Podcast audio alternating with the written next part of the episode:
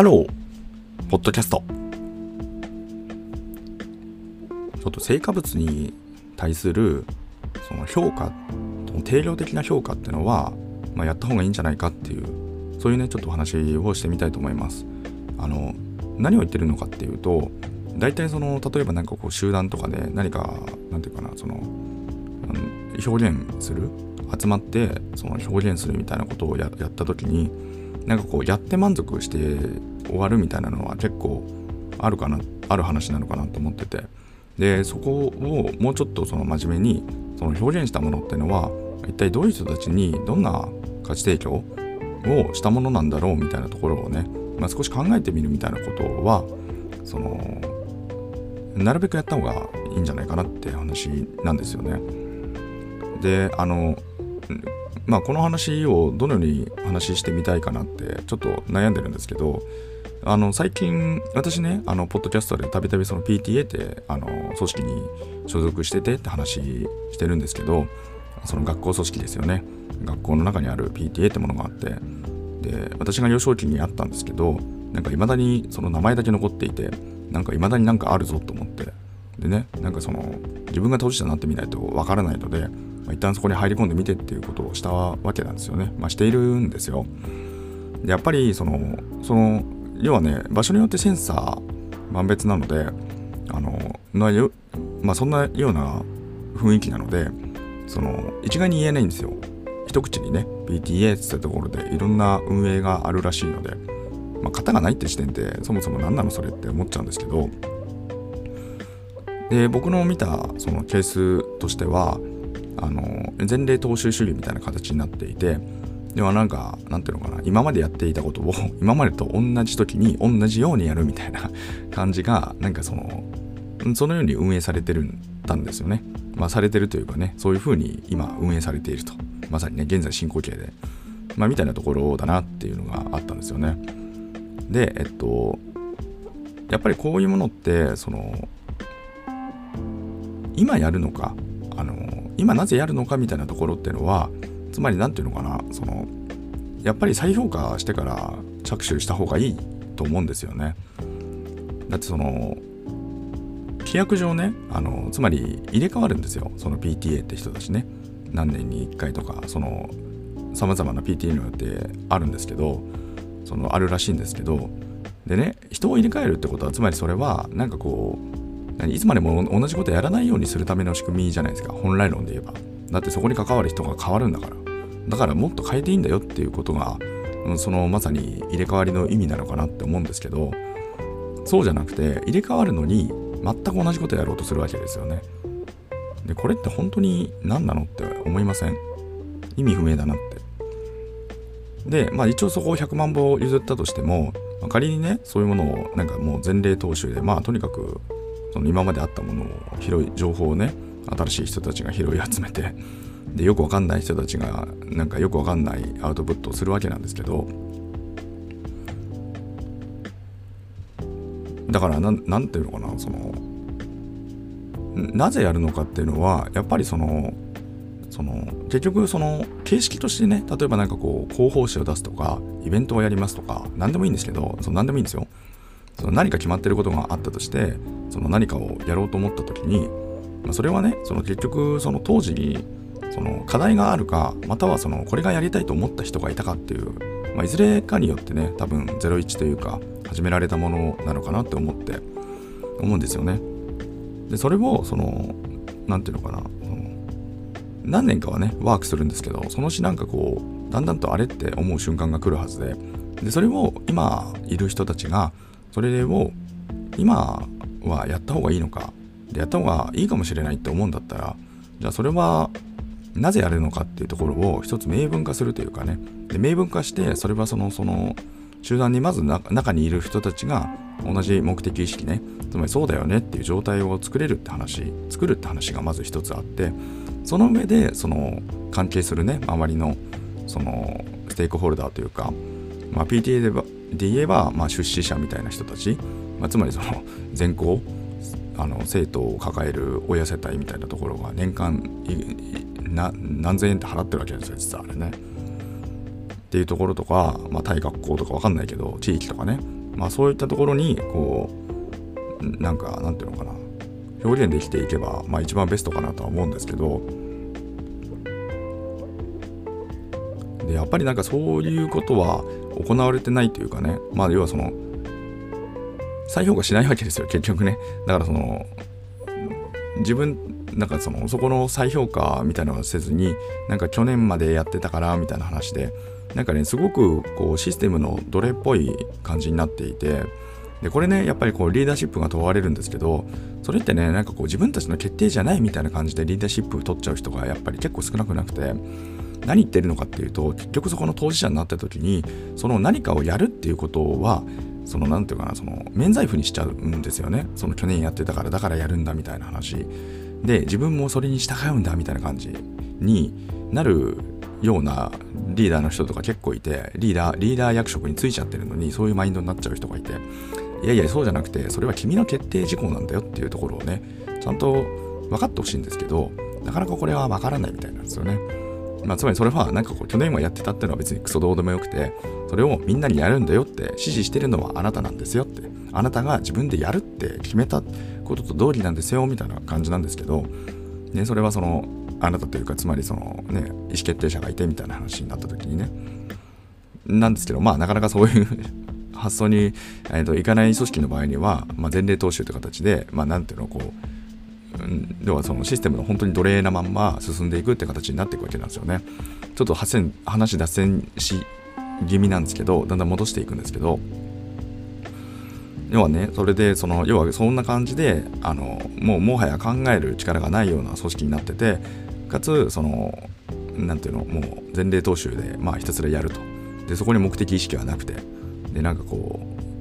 うまあみたいなね、まあ、割と最悪じゃんと思われるかもしれないんですけど 僕の中では結構最悪だなって今思ってるんですが、まあ、そういう仮に、えー、組織運営がなされていたとした時にやっぱり一つその要は見直そうと思った時に何ていうかそういう考え方しちゃってる人ってやっぱりこう見直せないんですよね。問題が何なのか分かっていないって形になるので。っていった時にその今日のねちょっと話の最初に戻していくんですがそのアウトプットに対するその評価をねしっかりするっていうことをそこに取り入れていくと、まあ、一ついいんじゃなかろうかっていう仮説がありまして、まあ、仮説というかこれはその自分がその事業を作った時にそれは明確に思ったことなんですけどやっぱりその自分たちがやっていると思っていることっていうのがその対外的にどういう意味を持つのかっていうのをしっかり定量化した方がいいって話なんですよね。例えば何かこう広報誌配りますとかって言うんだったら広報誌って要は作るのって結構例えば大変だったりするとするじゃないですか。な何をこうするのかって置いといてねとりあえず広報誌何かその対外的に誰かにこうやるって言った時にでそれはなんかねもうちょっとテクニカルな話すればそれって本当に出す意味あるのって話あるじゃないですか。つまりなんかみんな頑張ってなんか何かしら原稿とか書いたりとかしてで作るわけですよ。でそれでそこに至るまでのその投下する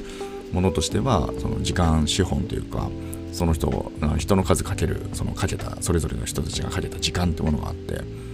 でそこに対して例えばなんかこう紙で発行しますみたいな。まあそういうアナログなことをするとするならばなんていうかその印刷その紙含めそのなんていうこう印刷機みたいなもののそのまあ原価省略してますけど、まあ、なんていうかそのトナーとトナーとかわかんないけど、まあ、つまりさそういうものが原理原則かかるみたいなねそういう物理的なお金の支出みたいなものもあるわけなんですけどそういうものをやった時に出しました。終わりましたみたいな感じになってると なんかいつまでたってもこれってじゃあなんでやってるのってその振り返りができない状態になっちゃうんですよね。何を言ってるのかっていうと僕みたいな人間ってのはまずねこれはどのぐらいの人たちにがまず読んでるんだろうって話をするわけですよ。つまり手渡しするってことは手渡しするんだけど手渡しした後に本当に読んでるのかってすごく気になるじゃないですか。だから例えば何ていうかその紙でやるんだったらなんか今までそのアンケート例えばね、まあ、間伐にアンケートみたいなのを書いてでそのプレゼント企画っていうかねちょっとしたなんかそのプレゼントも含めてつまりそのインセンティブを用意した上でそのまずねこれこれって本当に読まれてるのっていうところ反応を見るって話というかそこまで要はその下の方までね読んでくれたのかなみたいなのをその測るためになんかちょっとそんなのもインタラクティブな要素を入れてまずなんかこうアンケート機能みたいなやつをね入れてみるとかそれに対してどどのぐらいの返答率があるのかみたいな話。で、まあ、探るとかねアナログでやる場合にはね。なんですけどまたはそうじゃなくてそのそもそも読まれてるか分かんないんだったらじゃあ、えっと、そのせめて電子化しましょうと。電子化してで電子化すると要はその読んだか読んでないかって要は記録つけられたりとかするじゃないですか。まあ、みたいなそういうなんか既読つけられるようなシステムの基盤上に乗っけちゃってそれでなんかそのなんていうの？読んでもらってるかどうかをまずなんかこうデータで分かりたいみたいな。まあそのまあ、まあ、なんていうかそうつまり僕はねそういうことをしたいなってまず思っちゃうんですよ。つまりこれ自分たちがねその貴重な時間人生の時間使ったりとか俺お金みたいなものを使う。でそれはなんかこう PTA ってもうなんかなんであるのか分かんないんだけどなぜかみんな投資するって形になってて。年額で言うとおそらく子供のなんか子供さんがなんかちょっとちょっとしたいいアトラクションに遊び行けるような金額になってるわけなんですけど果たしてそれに見合うものがその例えば広報誌みたいなものを出版するって言った時に印刷費用に使われてていいのとかって僕は思っちゃうわけですよ。って言った時にそれを何ていうかその自分たちが出してるものが本当になんか例えば読まれていますよとか、えー、これだけの人に届いていますよとかでこれだけの人たちからレスポンスをいただけるような状態になってますよつまりなんかその意味があるものその広報誌ってものを出すことによって何か意味がある状態になってるのかっていうのはまあ一つのこれはデータっていうところの観点に立った時の一つのその調査方法の具体例でしかないんですけどただこれはねもうちょっとメタに解釈すればこの広報誌ってなぜ出すのかって話がやっぱり大事だと思うんですよね。でそれはそのそのデータを取ることが目的にするわけじゃなくてつまりだからなんだろうなちょっと具体例であんまり思いつかないんですけどだからなぜ広報するのかって言った時にそれはそのまず誰に対して？誰に対して何をしたいと思っているから？だから手段としてその広報しみたいなものをそういう表現手法を用いて出しますみたいな話。でそれはなんかそのだからそのそうそうまずその目的が必要なんですけど ただその目的自体がないとその分かんないわけですよね。誰に対して。でその効果測定をするためにそのデータ分析っていうのがその必要になってくるんですけどまあつまり何ていうのかなそのその目的意識みたいなものがやっぱりないとダメででそれがなかなかその設定されてないって場面が多くてでかつ設定されてないってで本当は設定されてる方がめちゃくちゃ望ましいんですけど仮に設定されてないとなった場合にはもうそもそも自分たちがどこに行けばいいのかわからないんだけどせめてだったらまずはデータを使って可視化をしてあげるっていうところ。そのさっきのね例えばその読んでくれどれだけの方が読んでくれてるのかとかフィードバックがあるのかとかそういう話でもいいんですけどまあいずれにせよそういうデータを集めてあげてまあ、なんていうかこう自分たちがまず何をしてるのかっていうのをそこからこう読み解くみたいなね話とか、まあ、つまりそれがその成果物に対するアウトあのそのなんかその評価をしましょうって話。終わったはいはいみんなで頑張りました。はい終わりました。じゃなくてそれを出した後にそれをその何ていうのかなどどういう形か分かんないけど必ずその理解しようとする。自分たちがアウトプットしたものが果たしてどういう人たちにどんな効果をもたらしているのかっていうのを知ろうとするっていうかね。まあ、それそういう観点であの着手するというかね、まあ、そういうマインドってのもやっぱり必要なんじゃないかなっていうところの今日はお話をさせていただきました、えー、このチャンネルでは明日がちょっと楽しくなる IT というコンセプトで IT っていうのは私が極快拡大解釈した IT をお届けし皆様の明日がちょっとでも楽しくなればというそういうチャンネルになっております。うん。なんかちょっとあまりうまく喋れてないような気がするんですが。あのそうだからそのだから最近もねちょっとイベントが1個あってでイベントがあったんですよ。でなんかね随分とねその特定の人がその言ってみればリーダーシップのない人リーダーシップの自覚がない人がねなんか人を支持しちゃってる。でかつなんかこう前例踏襲することに対して何の疑問も持てないみたいな感じ、ま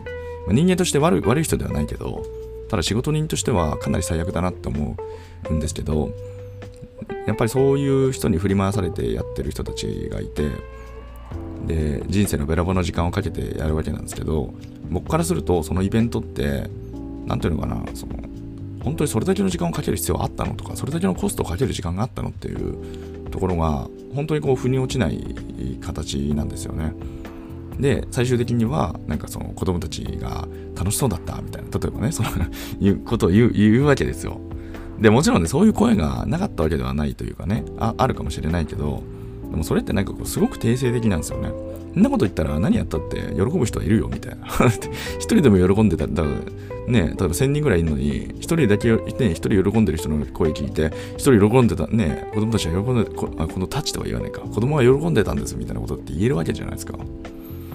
いやだそれ以外ねなんかここへね聞こえみたいな話があってね、聞いてない人たちが例えばいた時に実はね999人が全然何とも思ってないかむしろ面白くないと思ってたかみたいな話もあるかもしれなくてみたいな、まあ、つまりそこら辺ももうなんかもうちょっとその現実としてちゃんと直視するみたいな話もやっぱり大事というか逆に言うとそういうなんかこうなかなかなんていうのその手段が目的化しているような、まあ、その組織においてはどう改善していくかって話の時に、まあ、すぐには改善しないのでであるならば一つその今やっていることがどういう意味があるのかっていうのを、まあ、データにするっていうところ、まあ、そのデータを割と使って残酷に表現するみたいな、まあ、そういうことっていうのは一つこう組織改革みたいなものを推進しようと思った時に有効な手になりうるんじゃないかなっていうね今日はそんなちょっとお話をさせていただきました。それではね、皆様とまたお会いできる日を楽しみにしております。Have a nice day!